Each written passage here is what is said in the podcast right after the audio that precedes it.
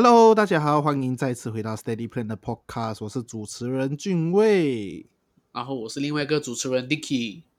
欢迎 Dicky，又是星期五啦。那么，如果你是第一次来收听我们节目的话，我们的节目是一个提供让年轻人可以一起学习成长的平台。我和 Dicky 两位年轻小伙将会用最白话的语言，把生活周遭大小事带入理财投资的观念。那么，我们也会分享一些在资本市场里的新鲜事。今天的内容呢是关于到投资的。那么，我们今天要讲的就是理解了这个规律，你就能避开九十八仙的投资骗局，很特别哈。那在进入今天的这个节目内容之前呢，我们先来回顾一下上一期的内容。上一期我们特约了一位全职交易员，也就是 Niger 来我们的节目进行访问。那么在节目中呢，他跟我们分享了就是从一个外企的分析员到全职交易员背后的故事，非常的精彩。那如果你还没有听的话，记得要去听。那么听了今天的内容呢，你会学到什么？今天的内容，当你听了过后，你肯定能学到了解投资里的这些潜在规律哦。你真的可以避开九十八线的这个投资骗局了。是的，是的。那今天呢，我们要跟你揭开就是投资的潜在规律。在经济学里面有一个概念叫做不可能三角，也就是说，一个国家它不可能同时实现资本流动自由、货币政策的独立性，还有就是汇率的稳定性，这三个东西是不可能会同时实现的。那很典型的代表就是有这个中国的。那中国呢？它有的就是这个货币政策的独立性，还有这个汇率的稳定性。可是它对于这个资本流动就没有这么的自由。中国香港呢，它就是会在这个资本流动啊有这个自由，还有就是它的汇率也是比较稳定的啊。因为呢，这个港币啊和美元它是挂钩的。那美国的话呢，它就是资本流动会比较自由，还有就是这个货币政策它有这个自己的独立性。但是这个汇率啊，它就比较不稳定了，所以你可以看到有的时候，哎，美元它会啊很高，然后一下子哎，突然间某些因素它又降低了。如果你是这个经济学专业的话，你应该会知道，就是这个不可能三角理论了啊。不过今天我们要分享的这个不可能三角，不是在这个经济学理论哈，我们没有要讲经济学，我们今天来讲一点接地气的，那就是跟我们日常生活中息息相关的投资理财的常识。所以呢，我们把这个不可能三角，我们换一下，放在理财投资里面，就是投资的不可能三角。我们今天就要讲投资的不可能三角。所以今天就由我来为大家介绍这一个不可能三角。不过在我还没有开始这个投资不可能三角之前呢，我来分享几个日常生活中我们遇到的各种不可能的三角。那么相信我这样子举那些例子的话，你们就可以很理解这个概念了。首先第一个。好工作的不可能三角是什么？第一，钱多事少离家近，对不对？我们每次都追求讲啊，我们找工作的时候，我们都是会往这个方面去找。可是真的有这样如意吗？那么你去找工作的时候，第首先第一，可能离你家很近，然后做的事情也没有特别难、特别复杂或者特别多的话，那么自然你的那个薪水收入可能就会比较低，不是你预期的工资啊。这个就是很典型的案例。那么第二个呢，就是好员工的不可能三角，能力强，工资低，肯加班。你想想，能力强的人，他们愿意去要这个低的工资没有？他们肯定会追求更高的工资来符合他们自己本身的提供的价值。那么他们肯加班的话，那么你是不是也是要提供他们更高的工资啊？因为他们要加班费嘛。啊，这个就是好员工的不可能三角。那么第三就是。产品里的不可能的三角，也就是追求质量好，又要性能好，又要价格低。那么，如果你追求价格低的产品，那么你就不能保证到好的质量，也不能保证到好的性能。那么，你要性能好的话，那么它的价格自然会比较高，这个是非常正常的。那么，第四种的不可能三角就是设计领域里的不可能三角，也就是我的底衫要好看呐。然后我又要你快快 design 的，然后又要便宜，有这样好的事情没有？没有的嘛。你看，你要 designer 去 design 一个很好好看的那些呃设计图啊，或者是一些那种概念图，你要很好看的，当然你不可能短时间马上做出来的，它是需要时间去沉淀，要去构思啊，然后要去配色啊等等这一些都是需要时间的啊。你要好看的东西你要等哦，那么你要那些比较快成品的，那么你就不能追求好看的部分了。所以这不可能三角的意思就是指这一些三者啊，这些因素他们往往不可以兼得。那么就好像三角形样子，有三个角，那么你选择两边的话，那么你肯定会失去一个角的，就是这样简单嘛了。那么投资不可能的三角，它的这三角里面分别代表了什么呢？第一个风险低，第二个收益高，第三个流动性高。哇，听起来是不是很很 much yes 这样子？就是哇，我投资的话，我又投资在风险低，然后 return 又很高，然后又随时可以做钱出来的，真的有这样好没有？肯定没有的嘛。所以，我们先聊聊这个风险和收益的部分。其实收益啊，我们把它叫做完整的叫法叫做风险收益，因为风险跟收益它是相对应的，因为收益是以风险为代价的。然后风险是用这个收益来当做补偿，因为你承担了 high risk 嘛，所以他就给你 high return 来去补偿你所承担的风险。但是在过去十年呢，有一种资产它完美打破了这个呃收益性和安全性的这个平衡啊，也就是我们风险的部分。那么它就是房地产。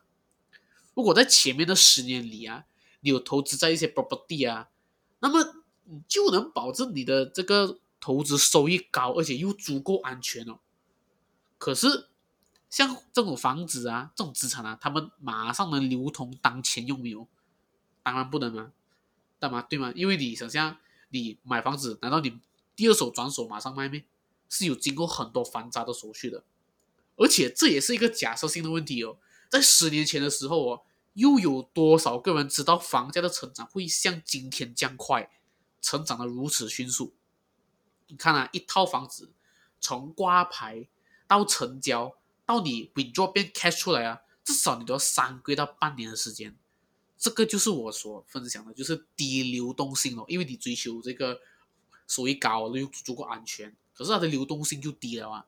你看，尤其是在那些疫情啊之前啊，他们 leverage 加杠杆，也就是借钱去 refinance 来去买房子的人，贷款房子的人。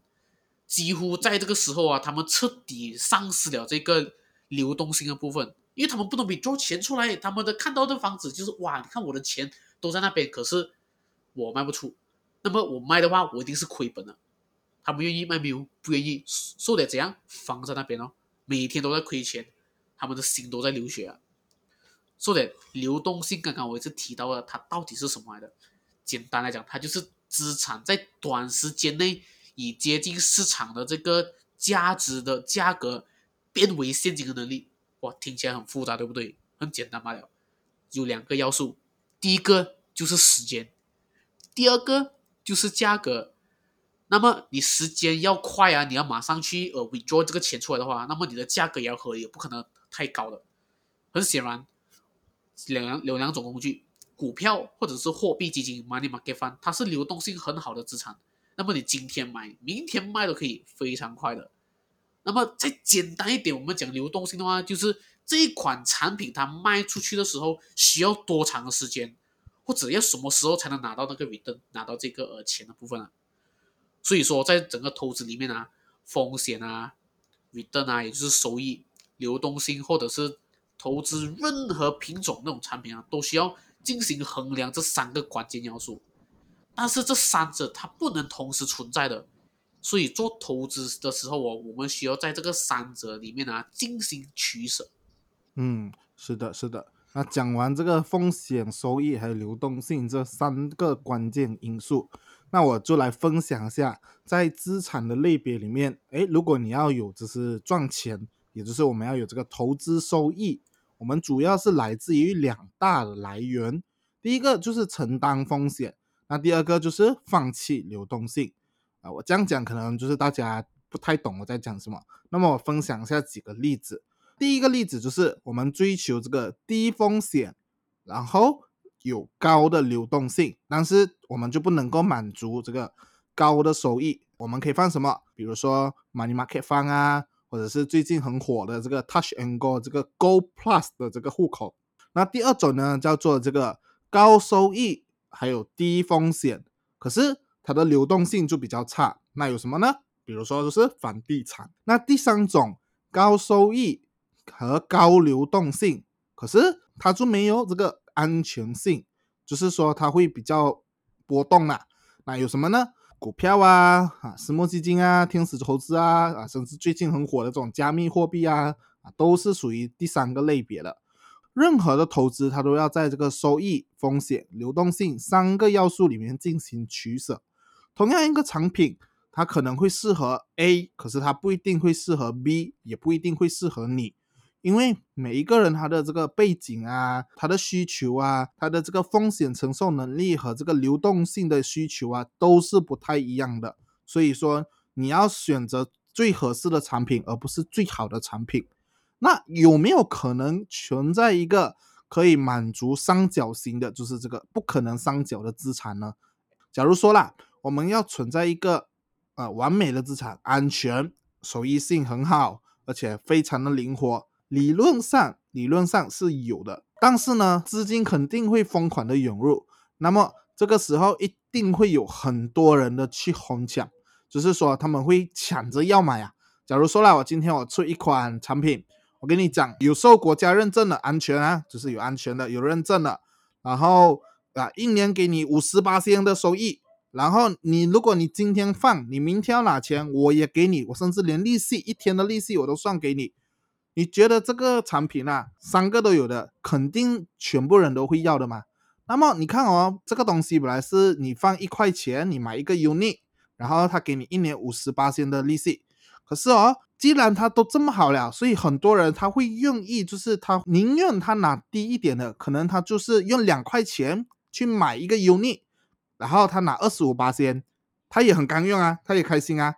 因为这个是根据这个供给关系的这个经济规律，如果一样东西是抢手货，那么最终的价格它会上涨的。成本价上涨的时候，它回报率肯定就会降低，所以它就会又变成普通的产品。所以说理论上是会有，但是因为我们的社会的这些供给的这些规律啊等等，这会造成它最后就算一开始是很好的，可是到后来就是大家都在抢着要。那么它到后面，它也会变成一个普通的产品。那么我们应该要怎样做出选择呢？首先呢，我要讲一下普通人理财的这个误区啊，那就是他们一味的追求那些 high return 的，每次很烧很多那些自己的客户或者是一些呃新的客户的时候，他们都一追求，哎，我要多少多少 return，我 return 要几高几高啊，我要这样子的 return 啊，这样子才可以赚到钱嘛。可是他们忘了长期。或者是风险比较低，然后稳定以及复利增值的这个重要性啊，他们已经完完全全忘记这部分了。因为你要追求高收益的话，很显然你就是要追，一定要承担高风险。那么在开始任何投资之前呢，风险永远都是首先要考虑的因素来的。那么最简单的道理就是：第一，钱是赚不完的，但是你可以亏完的哦；第二，你一百万亏五十八千变五十万。可是你五十万要赚一百八千才能变一百万哦，你看啊，这个道理啊，九十八千的人他们都不重视的，甚至他们都不一定懂，所以我才会讲，首先风险啊，我刚才讲的，就是考虑风险，不代表只是一定要买低风险的这些呃投资产品，因为大部分的时候哦，风险总是和收益匹相匹配的，那么只要你的投资风险哦不超过自身的这个风险承受能力啊。那么你就可以适当承担一点风险来追求一些更高的回抽。那么，首那么我们要分配好我们这个流动性的部分。怎样讲呢？因为大部分的人啊，在投资理财的时候啊，他们不太会考虑流动性这个这个指标啊。那么在这种特殊情况下哦，流动性比安全性的和有这些收益啊更重要。比如讲。最近这两年啊，很流行就是以房养老啊，就哇，你看我有 property 的话，哦，是以后老了过后，可能是可能用这个 property 啊，可能我有卖出去啊，买间小姐一点啊，还是我有一部分的房间还是租出去啊，啊，然后有每个月的现金流。可是有多少人去想过这个实际操作可能性呢？看啊，你年纪大了，你你突发疾病，然后你突然用很多钱的话，难道你会跟医生讲，哎哎，doctor 啊，哎，我有房子耶，你可以给我治病吗？你问一下那个 doctor 理你没有？对，可能你讲哦，我一部分我有一些房间我租出去，然后每个月有一些租金收入。可是你觉得你的这些租金收入能 cover 你的医药费没有？这个我们就留给你们去思考啊。那么，比如我明年我就要买房，我要交这个呃头期的钱了，然后我又看这哎最近行情不错一下哦，我先买个基金或者股票哦，然后我赚了的时候我就卖掉哦。结果我一买的时候，结果这个市场还给我跌。你还要不要去割这个这些肉啊来买房呢？你买的股票你要哇，你要很你要心痛割掉它，亏啊，为了要买房嘛，啊，这所以就是为什么要做这个资产配置、投资组合这些东西，因为对一个家庭来讲哦，流动性是有不同需求的，因为随时要用的钱哦，就只能追求高流动性，就是你只能放一些比较呃风险比较低，它呃流动性比较高、容易 withdraw 的地方。可是你又不能追求太高的汇出来哦，因为你要安全哦，那么它的风险肯定相对是更低嘛，那么回抽就更低了，啊，这个就是很简单的道理来的。可是往往很多人真的是不知道的，在投资之前一定是追求 return return，没有考虑过 risk 的，即使有考虑过 risk 都好，他们觉得哎呀，我觉得我可以承担风险，我觉得我可以，可是到了实际发生的情况之后哦，它又会变的。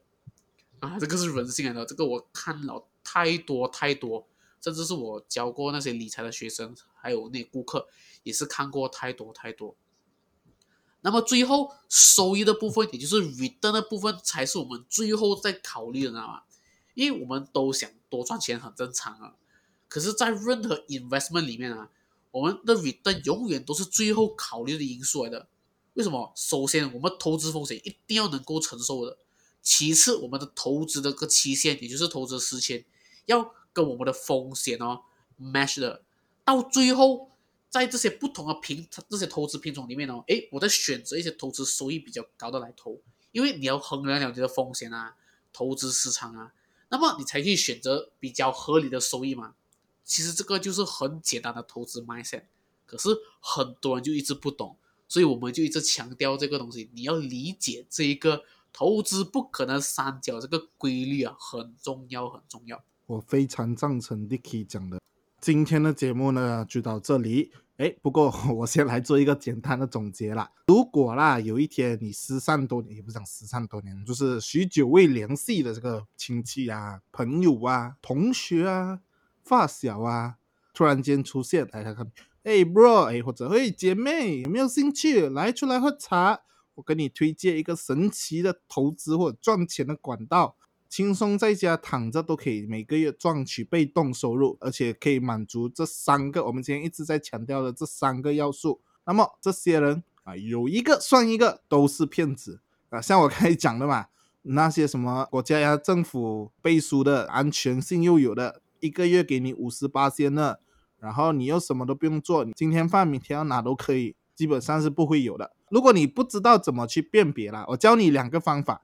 第一个，你就是想哦，这么好的东西，为什么我们的，比如说像我们的政府 EPF、ASMB，他们有没有投资在这些东西上面？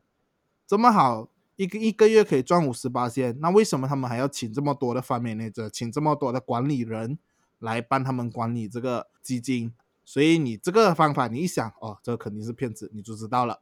那第二个方法呢？哎，很更简单，那就是直接来找我们。去搜索 Steady Plan 啊，你找我或者 Dicky，我们一定可以帮你分析的好好的，是不是骗人的？我们一看就懂的，OK？所以欢迎你们用这两个啊，我觉得是最简单、最直白、最轻松的方法。所以如果你知道他是骗子了，你就不要理他啦。喝茶是可以啦，但是投资就算了吧，保护好自己的钱。如果啦，你还是真的对这些产品没有概念，然后你又突然间哎，你忘记了我们，那我建议就是你听完今天的节目。你对于你不懂的东西，不要投，只是守住你的本金。我宁愿你的钱的价值经过通货膨胀贬值，也不要你不懂乱乱去投资，然后亏到完，然后在那边哭。所以你理解了今天分享的这个投资的不可能上脚，你在投资的道路上，我相信你可以少走很多的弯路。